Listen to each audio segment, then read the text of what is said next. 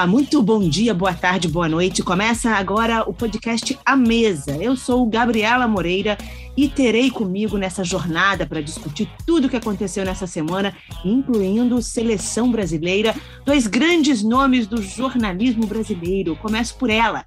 Ana Thaís Matos, seja bem-vinda, seu destaque no A Mesa. Tudo bem, Gabi, PVC, pessoal que acompanha o A Mesa. Bom, meu destaque fica para o Brasil ter encerrado essa rodada de eliminatória com um pouquinho de, de positividade, né? Acho que depois das duas primeiras atuações antes do jogo com o Uruguai, é, nós tínhamos muitas dúvidas, ainda temos muitas dúvidas, mas eu acho que foi importante deixar esse respiro de positividade para o Tite seguir o trabalho dele e tentando reformular cada vez mais a seleção brasileira. Perfeito. PVC, seja bem-vindo ao A Mesa. Eu já abro perguntando algo que você sentiu muito na última participação do Brasil, no jogo contra a Colômbia, também no jogo contra é, a Venezuela. Você se divertiu assistindo ao jogo da seleção brasileira neste, nesta, nesta quinta-feira? Eu me diverti. E acho que boa parte das pessoas se divertiram. E não é que isso seja o mais importante, a gente está pensando num time que seja competitivo. Mas depois do Neymar ter dito que não sabe se vai ter cabeça após a Copa de 2022, e a gente sabe que todo mundo que virou jogador de futebol e jogador de seleção é porque tinha o sonho de se divertir jogando futebol, era importante ver a seleção divertida. Me diverti. Ok. Ana Thaís, você se divertiu e o que foi fundamental para esse placar elástico, grande, 4 a 1 contra o Uruguai, e também para uma boa atuação, né? não só o placar, mas é, uma boa, um bom desempenho da equipe do Tite. O que, que foi fundamental na sua visão? Gabi, eu acho que tem vários pontos aí desse jogo de ontem, né? Eu assisti o segundo tempo inteiro e hoje dei uma olhada no primeiro tempo na construção dos gols, principalmente. É, o que me chamou a atenção para esse placar e para terminar essa rodada de forma positiva, né? Eu fiz o jogo da Argentina ontem, é, que começou mais cedo que o jogo do Brasil. Eu acho que, primeiro, que a mudança, né? Eu acho que o lado individual da seleção brasileira ontem prevaleceu é, com o Rafinha, que eu acho que é a bola da vez do time do Tite, como já tivemos outras bolas da vez em outras rodadas com a seleção brasileira. Mas eu acho que o Tite ele está incomodado e esse incômodo fez ele sair um pouco da zona de conforto.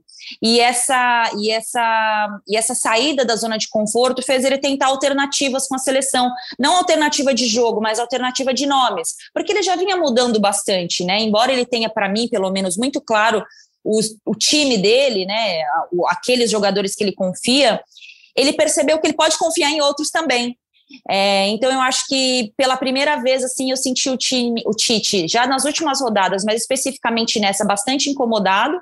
Ele e a comissão técnica. O incômodo gerou mudanças é, e mudanças individuais. Dessa vez ele não teve, pelo menos para mim, uma grande mudança tática, é, mas mudança individual que prevalece dentro de uma equipe que já é muito competitiva, né, Gabi? Coletivamente o Brasil é uma equipe bastante competitiva, como disse o PVC.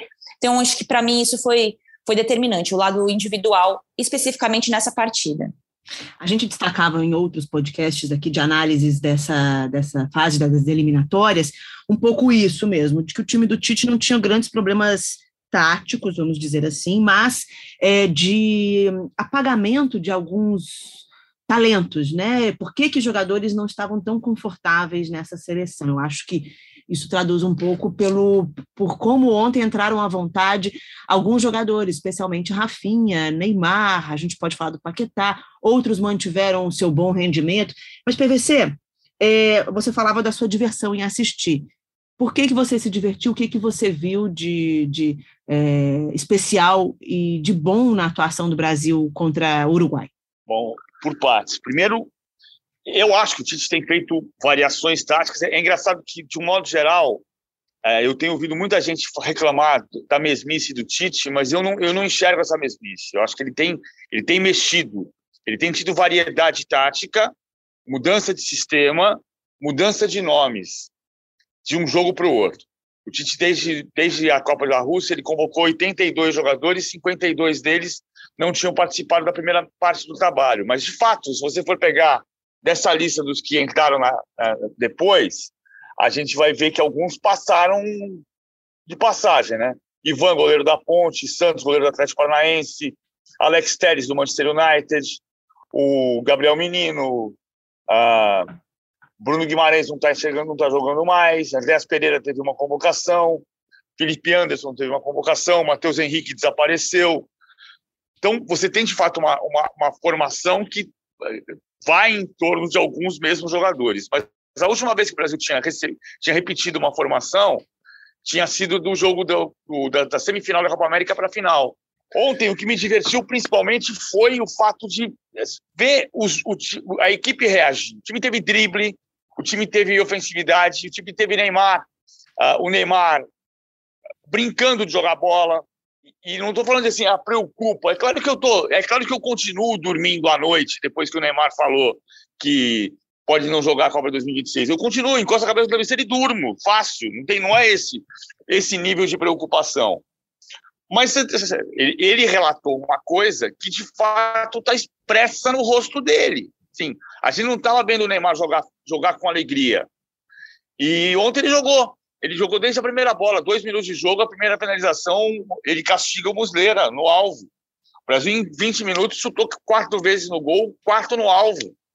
Então, foi um time que buscou ataque, que buscou pressão, que teve variação tática. Eu vi durante o jogo algumas dessas variações que o time tem aplicado, ah, flutuando no, decorrer do jogo, variando no decorrer do jogo. Por exemplo, saída de três com o Emerson por trás e o Alexandre se enfiando como meia esquerda, ponta esquerda.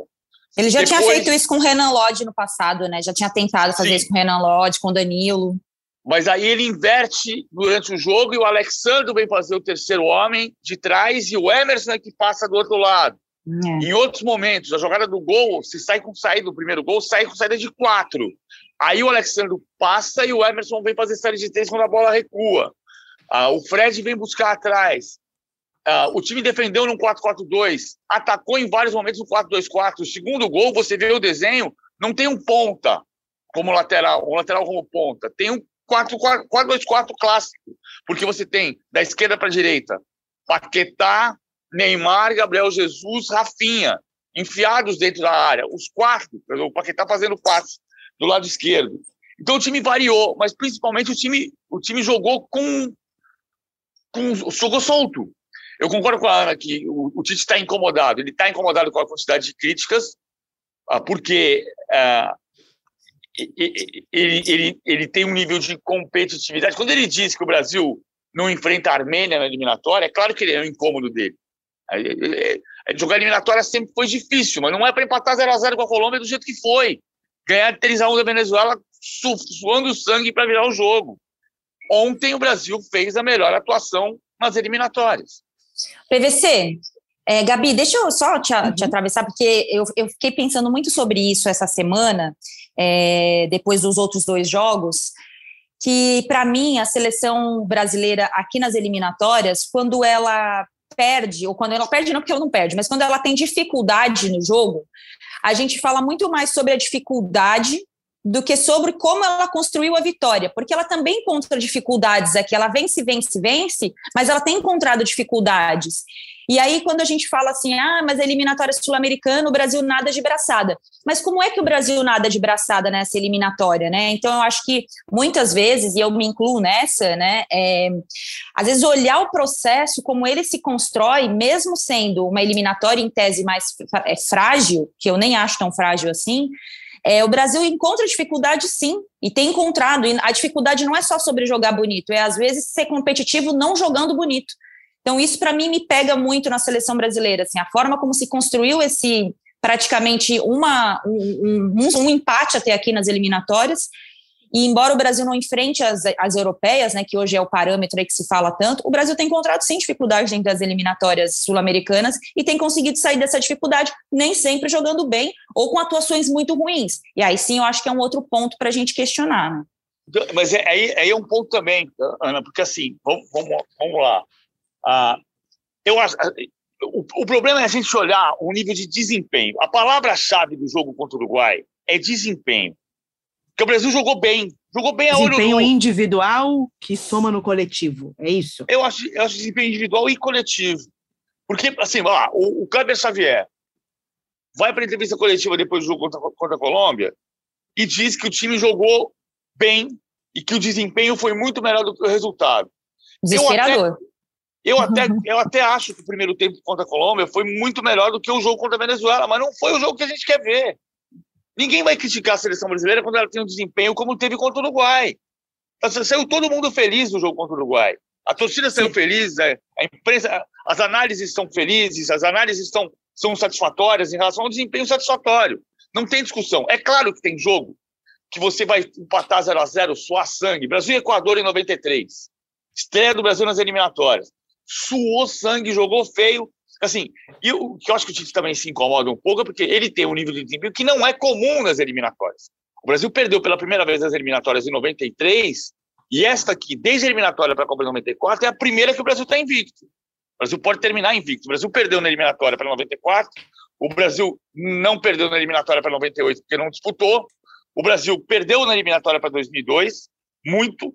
O Brasil perdeu na eliminatória para 2006, levou um sacode da, da, Argentina em Buenos Aires, pode levar no ano que vem, na semana, no mês que vem em São Juan. E essa aqui não está perdendo.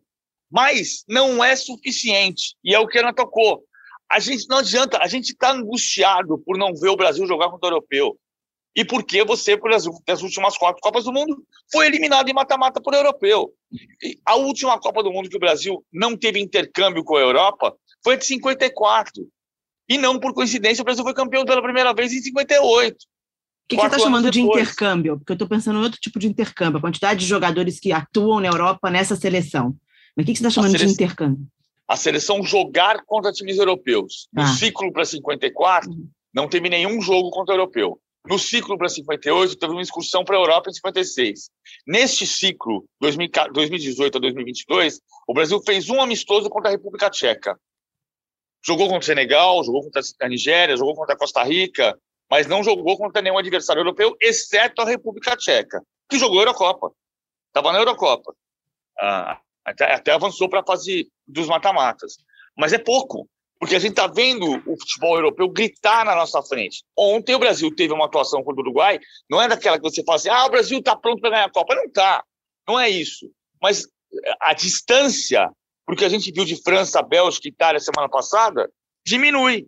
Aí você, opa, tem uma margem para crescer.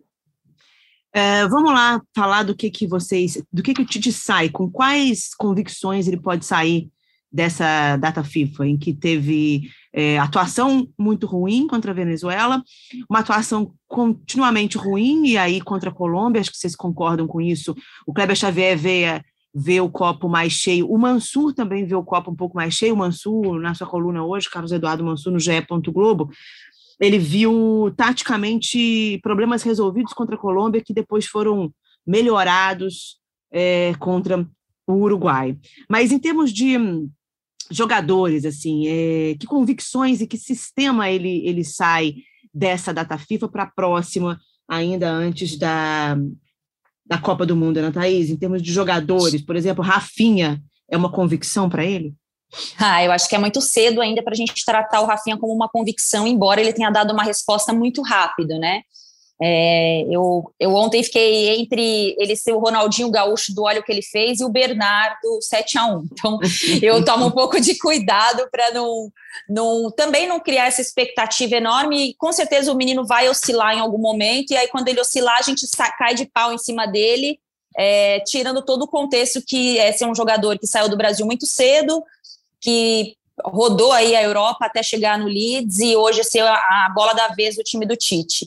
Mas eu acho que eu gosto de olhar, Gabi, para as coisas que não funcionaram. É, pelo menos nesses jogos. Né? Eu acho que se falava muito da questão do Gerson, é, e o Tite deu ali, dentro da realidade da seleção brasileira, a oportunidade para o Gerson. Acho que ele até demorou um pouco para colocá-lo, de certa forma, ali dentro de um contexto que privilegia o lado individual do Gerson.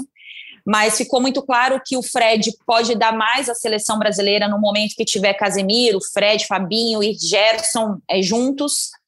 Isso diz muito também sobre os adversários que o Brasil vai enfrentar, sobre o amadurecimento do Gerson agora a, na, na, Europa, né? Eu acho que isso é uma convicção que o Tite não precisa abandonar, né? Não que ele vá abandonar, mas que fez com que ele olhasse, olha, realmente está todo mundo falando, né? Vamos testar aqui para ver o que dá certo, o que não dá. Não deu nesse momento. É, e o Fred, que é um jogador que o Tite gosta, que é um dos caras de confiança para ele e que contribuiu ontem né, com o passe para o primeiro gol. Então, eu acho que isso é uma convicção que deu errado e depois ele foi amadurecendo entre outras ideias e provou que está certo.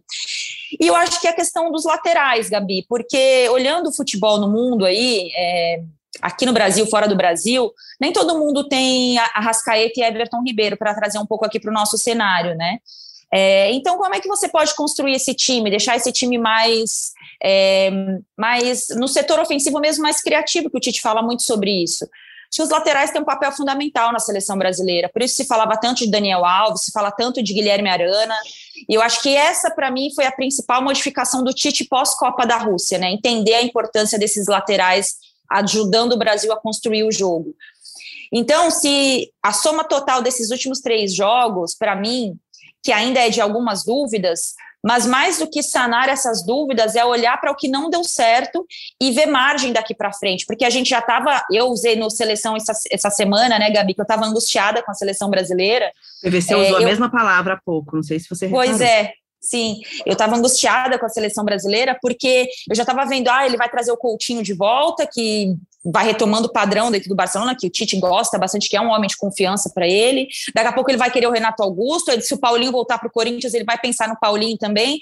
E me parecia que o Tite estava é, carente das suas próprias convicções. É, acho que ontem o jogo deu uma clareada, mesmo sabendo que o Uruguai não vem bem nessa rodada de eliminatória, né? Tomou um chocolate da Argentina, sofreu muito com o Brasil ontem. Estava bem cansado, acho que o cansaço bateu para todas as seleções. A seleção da Argentina, por exemplo, ontem jogou muito abaixo da expectativa, mas eu acho que o Brasil sai positivo para a rodada de novembro. Em relação ao PVC, é isso, pegando esse gancho de o que não funcionou, é, o Tite ainda não tem uma convicção, e também não estamos cobrando isso dele, mas é, de quem vai ser o, o companheiro do Neymar. É, o, o, Brasil precisa de ter um centroavante, centroavante? Se tiver, quem seria esse centroavante? É, como é que ele sai dos testes que fez é, nessas três partidas? O, o, o Gabigol tem 12 jogos pela seleção com o Tite e tem três gols, mas desses 12 jogos ele tem um lá no passado remoto, lá, antes da Copa da Rússia, uma convocação lá atrás.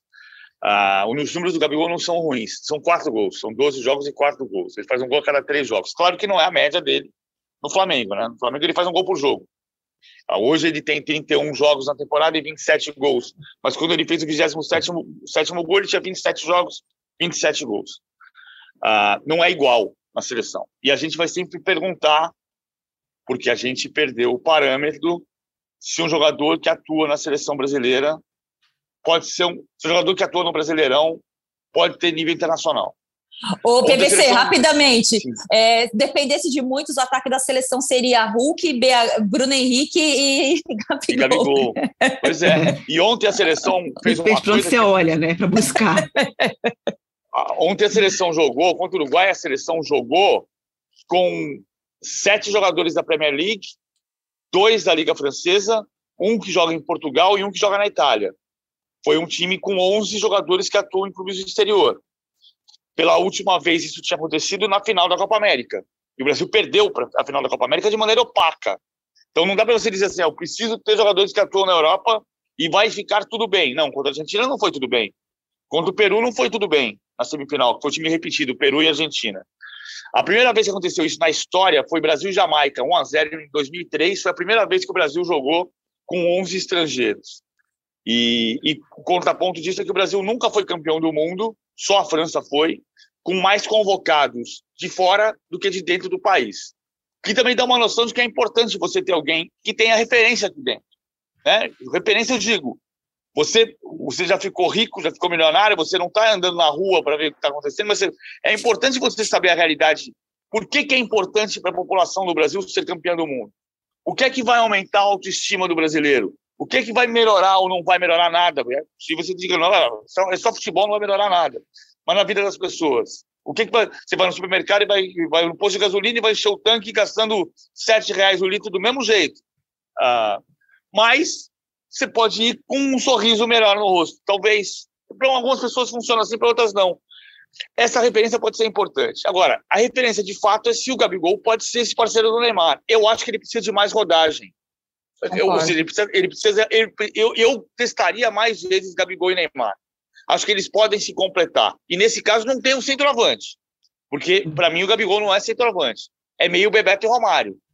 Bebeto e Romário não tinham centroavante. O Romário não era centroavante, o Bebeto, o rei da grande área. O Romário era mais do que isso naquela época. O Romário saía. O Romário era o cara que pegava a bola no meio campo, enfileirava a defesa dos Estados Unidos, entregava o Bebeto e falava, toma, faz o gol.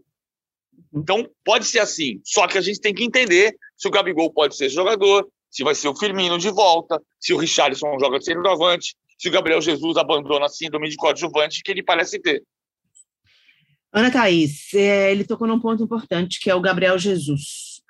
É, a sua avaliação sobre essa data FIFA do Gabriel Jesus, e um pouco, me parece que o Tite tem um entendimento do Jesus não tão quanto um centroavante e centroavante. Quer dizer, o Jesus e o Gabigol hoje não pode comparar. Né? Embora esteja se falando ali no parceiro do Neymar, em termos de funções em campo, não, não, não me parece que o Tite vê o Jesus apenas como um companheiro do Neymar ali na frente. É, ele chama o Jesus também pelo que ele faz como ponta. Mas ele exige do Jesus uma atuação de ponta. Enfim, como você analisa essa, essas múltiplas funções do, do Jesus e, e o desempenho que ele vem apresentando?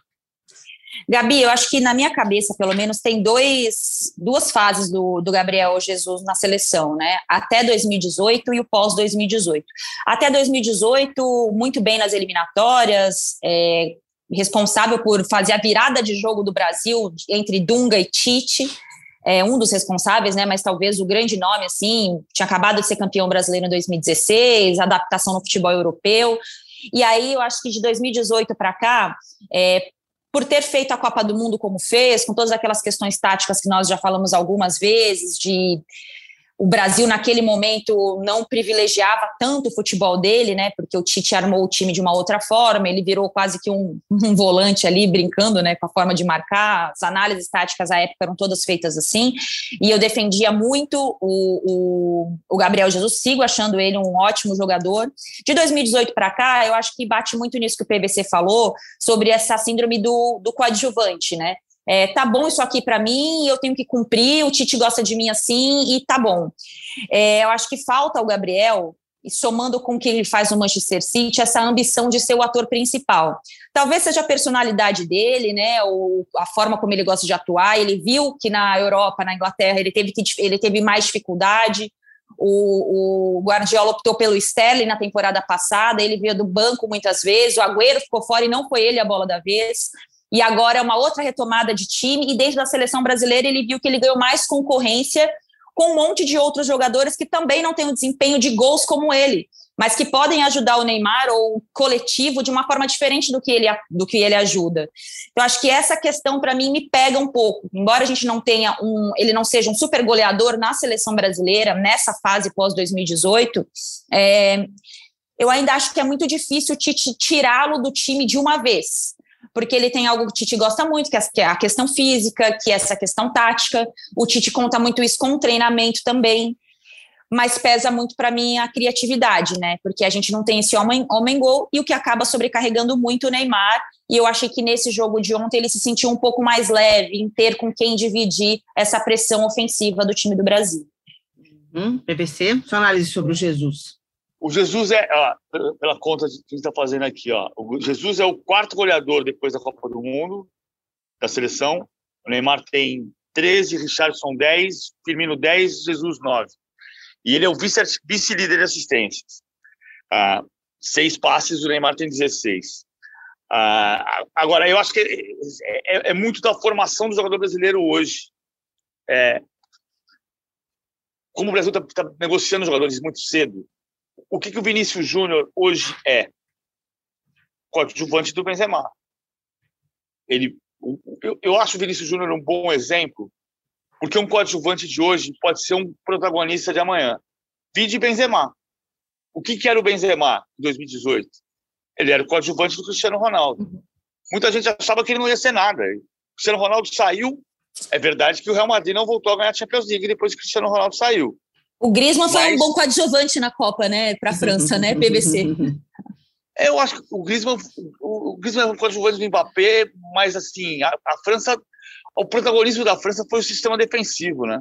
Não, eu tô falando, Esse tipo, é... lado individual, o Griezmann tava, tá bom ser um, um coadjuvante como ele foi, né? Porque ele foi fundamental para o título da França. Não, mas a minha pergunta é um pouco essa. O, o Cristiano Ronaldo, o, o Vinícius Júnior, quando você fala que ele é o coadjuvante do Benzema, é, há algum problema né, em ser o coadjuvante do Benzema? Ele não pode ser um coadjuvante in, é, imprescindível na seleção? O que falta? Pode. O, Be o Bebeto foi coadjuvante do Romário, né? Uhum. E a gente acabou de falar de Bebeto e Romário. Então, pode.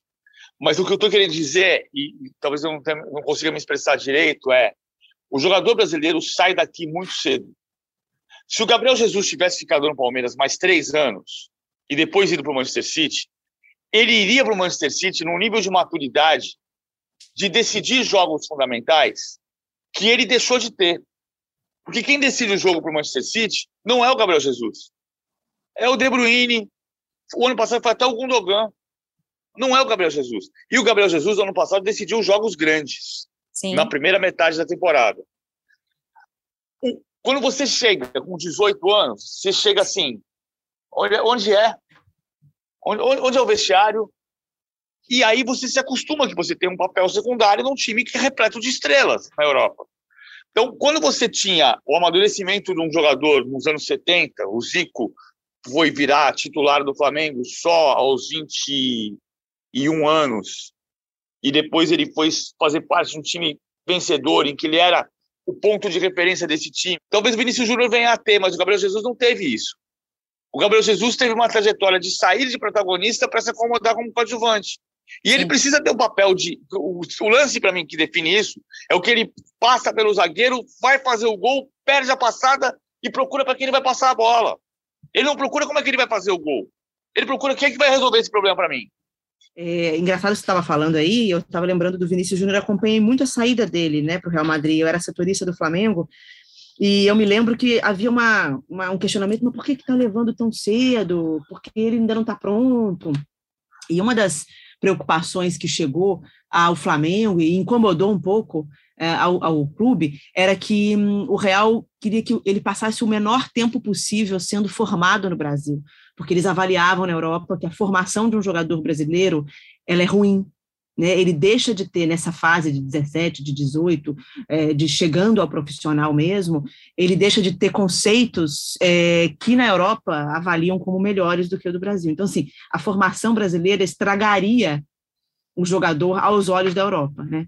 Então, isso. E aí a gente está avaliando justamente o contrário, que era melhor ele ir para a Europa um pouco mais maduro, mas depende de um ponto de vista, né? Claro, assim, mas eu acho que tem um meio de caminho disso mesmo, Gabi, assim, porque é, é claro, o, nosso, o jogo no Brasil ele é, é o Jorge Jesus essa semana dizendo que o Brasil, os jogadores não sabem jogar sem bola e que deve muito a ele. Ah, a parte ele ser o, o, o, eu sou o centro do universo e tudo e resto. É o Charles Miller, assim, pô. É, eu, embora é isso. Ah, a parte isso, de fato se olha para o jogo, o jogo brasileiro é menos coletivo. E um pouco é culpa nossa mesmo. Quantas vezes a gente viu, ouviu gente em mesa redonda dizer jogar sem bola, ha, ha, ha, ha, ha, ha. Então a formação Sim, é diferente, de. Só um comentário, Gabi. É, essa semana, semana não, umas duas semanas eu fiz um jogo e falei que existem várias formas de jogar e que nem sempre ter a bola quer dizer que você está controlando o jogo, né? Embora você tenha a bola, você tenha muito menos chance de tomar o gol. E aí muita gente ironizou porque muita gente também não conhece esses mecanismos, né? Porque na cabeça das pessoas, muitas vezes o time que está em casa, que joga em casa, ataca e o que joga fora se defende, né? É, uhum. e dentro desse contexto, nesse universo que o PVC falou, essa ironia de tratar a forma do jogo como se ele fosse uma coisa só para sempre, isso dificulta também muito a análise, a forma como a gente leva para o torcedor, né? Porque ele, pô, ele quer ver o time dele atacando, mas será que o time dele tem condições de atacar o tempo todo? Ele tem elenco para ser esse super time que ataca? Então, eu acho que isso é um pouco de, de, de, erro nosso também, né, PVC, da construção nossa que eu falo de, de, do coletivo do futebol aí, de como a gente é, às vezes se apega muito nesses clichês aí para não ajudar o pessoal a entender o jogo também.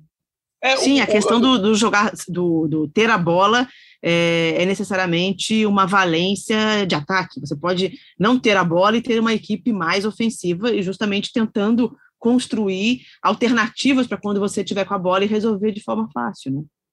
É, eu acho que sim, tem, tem o meio do caminho mesmo. Você tem razão. O jogador pode ser muito bem formado na Europa e O que eu acho só é que está acontecendo muito, ou, ou talvez por essa geração, a gente pega hoje jogadores, a parte do Neymar, e o Rafinha pode ser um, um, um protagonista no Leeds United, o Bamford é protagonista, mas assim, no Leeds United, está em 16º lugar no campeonato inglês.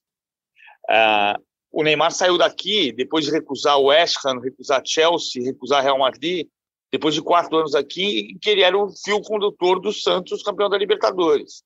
Então ele se impõe uma necessidade de decidir jogos.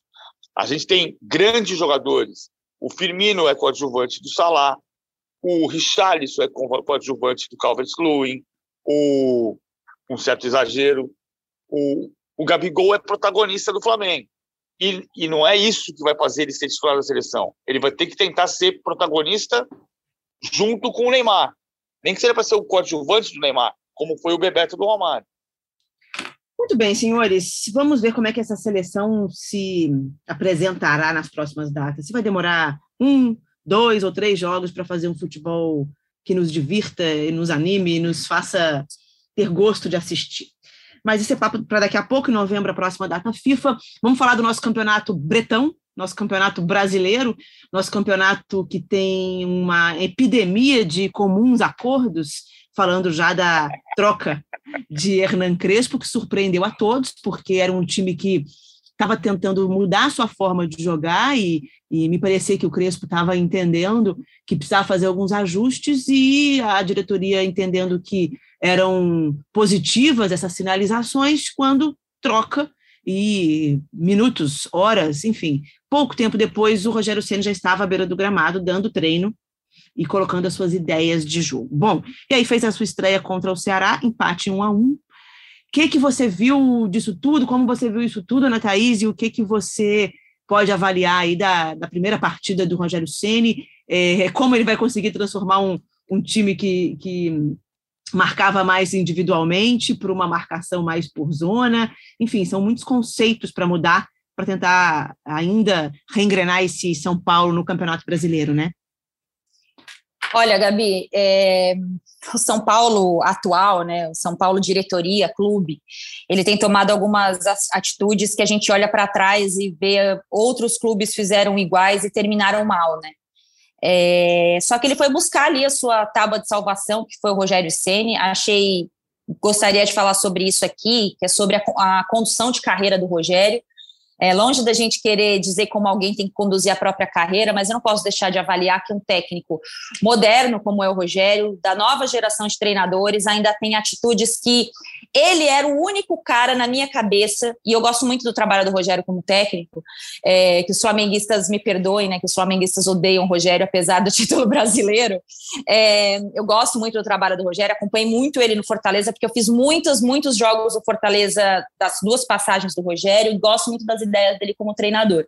Agora, ele tem uma condução de carreira, no mínimo, muito questionável, né, para um técnico que tinha todas as condições de ser o diferente. Por ser jovem, por estar começando a sua carreira, por olhar um cenário caótico do futebol e por ser o Rogério Ceni, alguém com um peso muito grande no futebol brasileiro. É, e ele rompeu com tudo isso quando ele sai do Fortaleza e assume Cruzeiro, como, a forma como foi, né, como ele saiu do Cruzeiro em tão pouco, pouco tempo, da relação que ele construiu de vestiário ali com os jogadores, a dificuldade que ele teve de enfrentar jogadores contemporâneos a ele. Eu acho que isso, para mim, é a principal marca do trabalho do Rogério, dos, dos trabalhos que não deram certo. Aí ele volta para o Fortaleza, se organiza de novo, o clube abre as portas. Na primeira oportunidade que ele tem, ele sai para assumir o Flamengo, e eu entendo a, a, o sonho né, que ele tinha, a vontade que ele tinha. É, acontece o que aconteceu, é campeão brasileiro, sai da forma como saiu e foi procurado por outros clubes, mas por ter essa identificação tão grande com o São Paulo, nem esperou o Crespo tirar as coisas do, do, do vestiário, né? Eu brinquei falando essa frase ontem e estava lá dando treino no final da noite, porque o São Paulo tinha um jogo importante e precisa reagir no campeonato. Então eu acho que, é, para mim, o que chama atenção é isso, né? A forma como o Rogério conduz a própria carreira, se é que eu posso cornetar alguém como conduz a própria carreira, mas é que eu tinha muita expectativa que o Rogério nos apresentasse algo novo. PVC? Tá bom, é, é, a gente acompanhou um pouco essa história do, do na tentativa de retreinar o Crespo, né? A gente falou um pouco sobre isso no seleção, no podcast também. Eu cheguei a falar só se mudar o, só se fizer um transplante de cérebro no Crespo. Não, mas é porque assim. Ele tinha dogmas de jogo. É o que se diz. Não ideias de jogo, né? É. E não é só ele. A comissão técnica dele, porque a comissão técnica dele é toda discípula do Marcelo Bielsa. É, ficou muito marcante quando o, o, São Paulo perdeu do Santos na Vila Belmiro, no primeiro turno do Brasileiro, e o, Hernan, o André Hernan foi perguntar para o Crespo a, sobre a marcação individual, e ele respondeu se era, se era por causa de, de influência do Bielsa, e o Crespo respondeu: Bielsa é o maestro, é o mestre das perseguições individuais. E, e, a diretoria veio, desde o jogo contra o Fortaleza, veio discutindo com ele por que, que as perseguições eram tão longas, por que, que tomava gol no buraco que abria, porque o Arboleda perseguiu o cara do Fortaleza lá no meio campo. E, e, na, e por que, que jogava com três zagueiros e o Luan, e o Crespo concordava com muitas coisas, mas na hora do aperto, para São Paulo e Chapecoense, o time começa a tomar sufoco. O que, que ele faz? Põe o Luan e os três zagueiros, que é a maneira como ele pensa. Não, não adianta. Se você vai escrever, você vai aprender a escrever com a mão esquerda. Na hora que você tem que escrever rápido, você vai usar a direita. Você está acostumado a fazer isso. Você vai na tua segurança. Ah, agora, eu, eu acho de fato que. E a gente até falou nos bastidores, né, Gabi? Se, se caísse o Crespo, o que, que ia acontecer? Rogério Senni. Podia ser Alex interino, podia ser eventualmente o Murici que não quer interinamente, mas não tem como o São Paulo demitir um técnico e não consultar o Rogério Senni. a fato, dúvida é se ele ia aceitar. E a gente estava é. achando que ele não deveria, naquele momento, aceitar, porque podia correr o risco de, mais uma vez, ter uma mancha nessa relação que era de idolatria e virou de relação profissional de técnico de futebol. Né? Que de fato o que a Ana Thaís está dizendo é verdade. Né? O Rogério Senna é o Tom Cruise dos técnicos. Ele não escolhe papel e nunca vai ser o maior, o maior ator do mundo. Escolhe o papel. Ele vai fazer todo o time de terceira categoria possível, então. Não Eu sempre preferi o Kenny Reeves, então. É. Então, é, é, um pouco disso. E a, a Encerraria o podcast aqui agora, ô, Gabriela.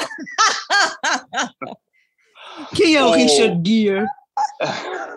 Vai para vencer, prossiga. O, agora, de fato, é curiosíssimo, porque ele não apenas disse sim. Quando, quando caiu, quando caiu o Crespo, anunciou a saída do Crespo, eu comecei a mandar mensagem, né? Mas eu não, não ia perguntar, eu, eu não estava achando que ia ser tão rápido o Rogério. Então eu perguntei: o Alex pode assumir interinamente? Não. E o Murici pode assumir interinamente? Prometo que é a última pergunta. O Murici pode assumir interinamente? Também não. Falei, putz, eu perguntei, eu falei que era a última pergunta, e agora? Você vai para eliminatória, PVC. Não, aí, aí tinha as redes sociais, tinha gente falando do Mano. Ah, mas a única saída era o Rogério. A curiosidade é, é, é que é, é, mais engraçado de tudo, é assim, o São Paulo está fazendo a reforma, está preparando uma reforma do CT, e que uma das coisas que o São Paulo quer é um campo com iluminação para fazer treinos noturnos. Mas não tem treino noturno. Então o Rogério disse que ia dar o treino à noite e desceu provavelmente a né? porque ele mora do lado do Morumbi. Uhum, uhum. Tem iluminação no CT? Não. Puxa, que pena. Vou ter que dar o um treino aqui do lado da minha casa. Eu só não sei se ele foi a pé ou se ele foi de carro por segurança, para não descer ali a, a Oscar americano uh, correndo o risco de ser assaltado, só por isso. Mas assim, foi muito engraçado. Ele vai dar, e acho que o treino era, era importante, porque tem muita mudança né, do Crespo para ele, de pensamento de futebol. Muito bem, vamos falar do Grêmio, outro time que teve troca de treinador essa semana, e a gente também uma troca, é, e já, na verdade, anunciou o novo técnico, já teve a chegada do Mancini, o Grêmio que não consegue, a saída do Luiz Felipe Scolari, a chegada do Mancini, um Grêmio que não consegue sair da zona de rebaixamento, preocupa demais a sua torcida, não consegue encontrar formas de jogar com Gabi, o elenco desculpa, que tem. Só para corrigir, é Padre Lebré, não é os caras americanos. A rua, a perdão. Rua. Então tá bom. Padre Lebré. Que ele certamente foi a pé, certamente. Não vale a pena pagar a taxa do, nem do Uber para isso. Mas o PVC, é, o Grêmio anuncia Mancini, e aí a, a chegada do Mancini ao Grêmio, ela concorre com a notícia da saída do Mancini do América Mineiro. Clube que vinha sob o comando dele, conseguindo bons resultados, sobretudo contra equipes de maior investimento. Como é que se avaliou essa troca do Mancini? É, é, é lógico que está errado. Ah, agora, eu, eu é, é, um, é um erro, é erro, ponto. Mancini está errado de sair do América, principalmente porque ele tá, ele tem a, a história de tentar fazer a lei Caio Júnior para disciplinar a relação dos, dos jogadores, dos, dos, treinadores com seus clubes e vice-versa. apesar de estar errado, eu acho que nesse mercado maluco eu faria a mesma coisa, porque ele vai ter uma oportunidade de novo de dirigir um time que pode ser forte no ano que vem. Eu falei com ele, né, depois, da, depois do anúncio, eu consegui conversar com o Mancini, e o Mancini disse que a, tomou a decisão porque ele tem certeza que vai tirar do rebaixamento, é bem relativo, e que se tirar do rebaixamento no ano que vem, ele tem um time como ele nunca teve. Uhum. Será ah, que ele pensava a mesma coisa quando ele saiu do Goianiense para salvar o Corinthians? Uhum. Ele, ele pensava a mesma coisa, mas ele não ia ter o mesmo time. Porque o Corinthians não ia dar para ele um time como o Grêmio pode dar, de Wanderson, de Borja, de Vila Sante, de Ferreirinha. Ah, o Corinthians tem esse time hoje. Agora, é assim, eu, eu, é claro que do ponto de vista ético, o que tem que acontecer no futebol brasileiro e acabar com essa bandalheira de comum acordo é fazer o que se faz na Itália, que é assim: se você demitir o seu técnico, você não pode contratar nenhum técnico que tenha atuado na Série A. E se um técnico pedir demissão, ele não pode, ou sair de um clube, não é pedir demissão, é sair de um clube, demitido ou pedindo demissão, ele não pode assumir outro clube da Série A. Mas aí, aí PVC, é o jeito brasileiro de mudar o que a Itália faz. É o, se você demitir, coloca-se uma cláusula que essa palavra é abolida, que é o comum acordo, que é a maior disfarçatez que tem né, e cinismo que tem nas relações. Exatamente. Né? Exato. Agora, eu conversei com o presidente do América, é, Alencar da Silveira, ontem, e ele estava muito contrariado. Ele, ele disse a seguinte frase: Estou decepcionado com a conduta do Wagner Mancini, um técnico que ah. teve absolutamente toda a infraestrutura. Contou, inclusive, um episódio interessante que no jogo contra o Palmeiras, ele, na pré-eleição, sem combinar, e apresentou para os atletas de que de, é, prometeu aos atletas que ia dobrar o bicho daquela partida. Foi um jogo E aí ele falou: eu só me restou pagar, mas para você ver o tipo de relação que assim tudo que ele pedia a gente absolutamente dava. Estávamos, ele tinha muita liberdade para fazer o trabalho dele. E ele não gostou, eles não gostaram. A informação que eu tive de outras fontes no clube é de que o, os agente, o agente do, do Wagner Mancini comunicou, assim, comentou um pouco antes é, do jogo da última rodada: olha, a gente está recebendo proposta do Grêmio, tem isso aí na mesa, e aí, ato contínuo, depois ele já ficou sabendo que tinha sido tinha sido fechado. O Mancini não ligou para o presidente, apenas mandou uma mensagem de WhatsApp eh, se despedindo, pedindo desculpas por aceitar, etc. Então, assim, tem, tem isso, tem a liberdade, tem a liberdade de fazer a troca, óbvio, é, né, não vou avaliar se é mais importante ganhar X quatro vezes mais ou quatro vezes menos, mas me, me parece que, que o Mancini, Ana, fica com isso na sua carreira. Um técnico que é, abandona trabalhos com o campeonato andando. É péssimo, né? É, acho que tem dois, dois pontos para mim nessa história toda, Gabi. O primeiro é que o América confiou muito nos treinadores nessa trajetória com o Lisca. Eu lembro que nós entrevistamos o Lisca no seleção no primeiro semestre e eu perguntei para ele a ocasião o que faria com que essa temporada fosse diferente das outras para ele, que foi sempre um técnico para apagar incêndio, né? Subiu com o América, qualquer. E ele falou muito do projeto, não, porque aqui eu tenho um projeto, tenho um respaldo do presidente, tudo que eu peço ele me dá tem uma relação muito boa. Eu acho que o projeto e o respaldo me faz acreditar que eu não sou um técnico para apagar incêndio. Saiu, foi embora do, do América para assumir outro clube. E no caso do Mancini, além de, de, de, repetir essa mesma história e deixar o América numa situação muito ruim, é, porque isso influencia sim o, o, o retrospecto de um time que está também batalhando para permanecer na Série A, que é o caso do América, né? Eu acho que essa falta de conduta, como foi até quando ele saiu do Goianiense para assumir o Corinthians naquela ocasião, isso para mim me pega muito, é, o, a, como os clubes também abandonam e como eles também são abandonados. Especificamente sobre o Mancini, eu questiono muito a capacidade dele de ter um time melhor na virada de ano e fazer esse time jogar mais. Porque mesmo no Corinthians, ele não tendo o time que o Corinthians tem hoje, as ideias não se desenvolviam, mesmo com o time que ele tinha na mão na ocasião, que não era um bom time, era um time para brigar contra o rebaixamento também. Então, eu questiono as ideias com base nos últimos trabalhos do Mancini. Gostei muito do que ele fez no Atlético Goianiense, também sou, fiz muitos jogos dele na, na, na, última passagem dele no Atlético, uma equipe muito competitiva. Acho que para essa para esse modelo de, de jogo e de expectativa de trabalho, ele responde muito bem, mas quando ele tem que dar o salto, ele não consegue. Então eu questiono um pouco o que pode acontecer quando ele tiver esse Grêmio numa Série A e uma boa equipe. Não sei se ele tem condições dessa condução para essa virada de chave que o Grêmio precisa retomar depois da saída do Renato Gaúcho. Eu queria fazer uma mesmo. pontuação, é, PVC e, e Ana, que acho que vale a pena, só para deixar bem registrado também, que acho que é algo que tem que ser avaliado e questionado é a conduta do clube que vai buscar um treinador que está empregado. Né? Então, assim, é, eu perguntei também para o presidente se algum dirigente do Grêmio havia feito algum contato, pelo menos dizendo assim: olha, desculpa, eu estou precisando de técnico e vou buscar o seu. Ou, cara, a gente não teve como evitar, ou, enfim, é do. Não, não houve nenhuma manifestação do próprio Grêmio, de nenhum dirigente com o dirigente do América a respeito disso. Então, assim, o que me faz pensar que no futuro o Grêmio pode estar sendo alvo, né, da mesma situação, assim, o, o Flamengo é, se buscasse o Renato Gaúcho com o Grêmio, com o Renato empregado, isso não aconteceu, na verdade era o contrário, era o Renato Gaúcho que se colocava um pouco para jogo em toda a negociação de renovação com o Grêmio, como que os dirigentes do Grêmio iam, iam encarar isso? Mas PVC, você ia falar? Não, eu ia dizer, eu acho a grande contradição do, do Mancini, eu ia, eu ia na linha que a Ana Thaís falou sobre o trabalho que ele conseguiu fazer no Atlético Goianiense e não conseguiu fazer no Corinthians.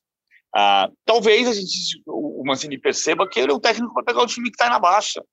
Ele, ele, ele vai com a expectativa de pegar um Grêmio que ele tem uma relação com o Grêmio, né? Duas. Ele foi campeão da Libertadores pelo Grêmio como reserva do Filipão.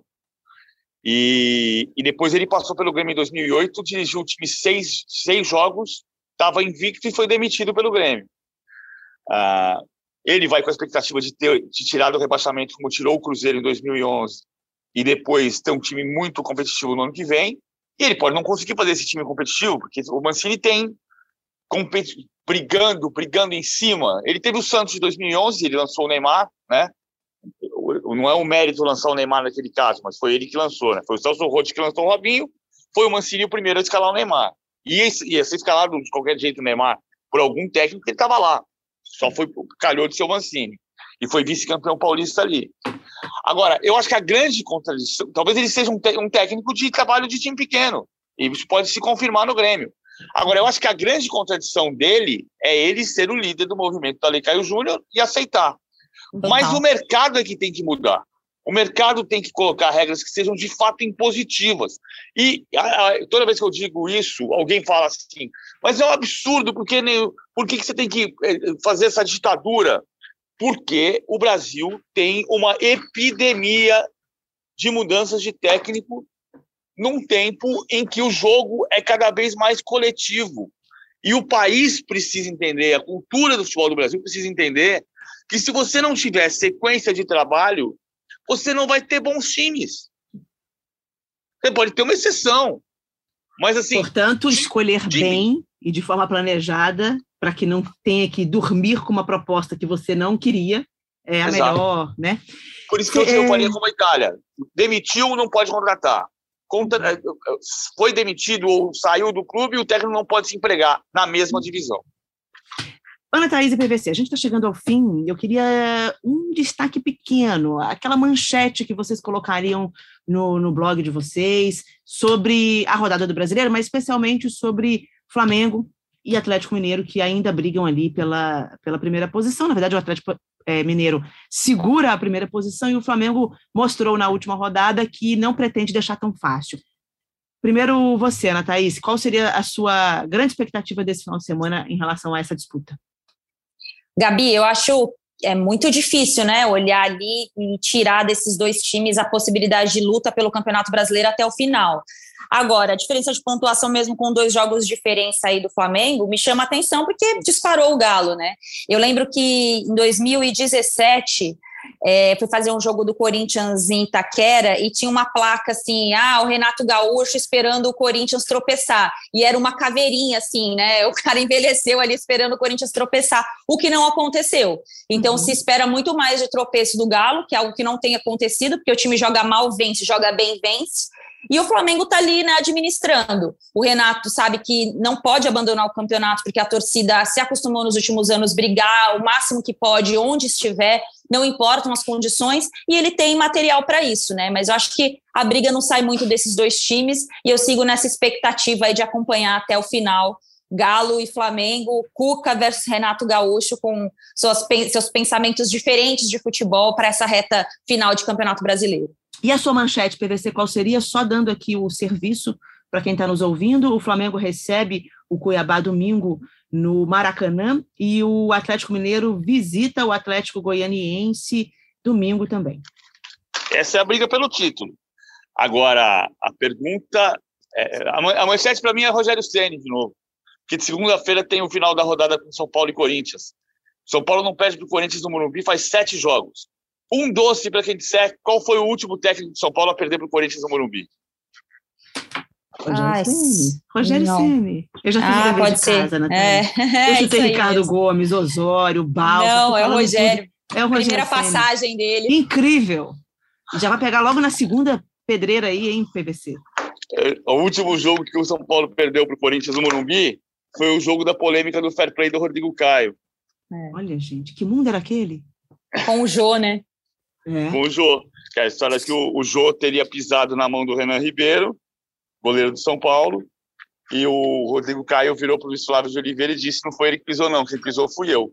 Uhum. E aí o Luiz Flávio tirou o cartão amarelo do Jô, o Corinthians ganhou por 2 a 0 empatou 1 a 1 em Itaquera e foi para a decisão do Campeonato Paulista contra a Ponte Preta, em 2017. Foi, o... a Ponte tinha eliminado o Palmeiras, né? É. O, o, o, Rogério dirigiu quatro vezes o Clássico São Paulo e Corinthians, duas no Morumbi, uma derrota e um empate, duas em Itaquera, outra derrota e outro empate. Muito bem. Olha, senhores, obrigada demais, Ana Thaís, é, PVC, pela participação aqui comigo no A Mesa. Espero que o povo de casa tenha gostado. O povo de casa não, porque podcast você ouve na praia, no bar, na academia. Então, o povo que uhum. ouve é, tenha gostado. E a partir de semana que vem, Rizek está de volta aqui no comando das carrapetas. Agradeço demais a sua audiência. Um bom dia, uma boa tarde, uma boa noite para você.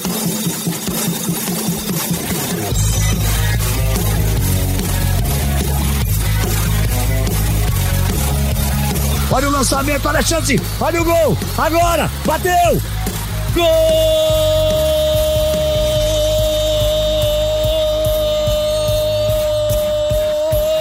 É do Brasil!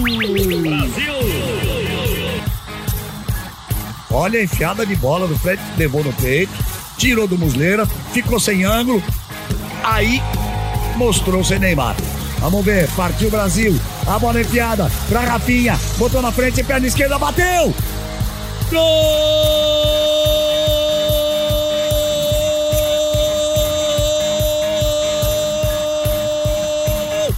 é do Brasil! Brasil!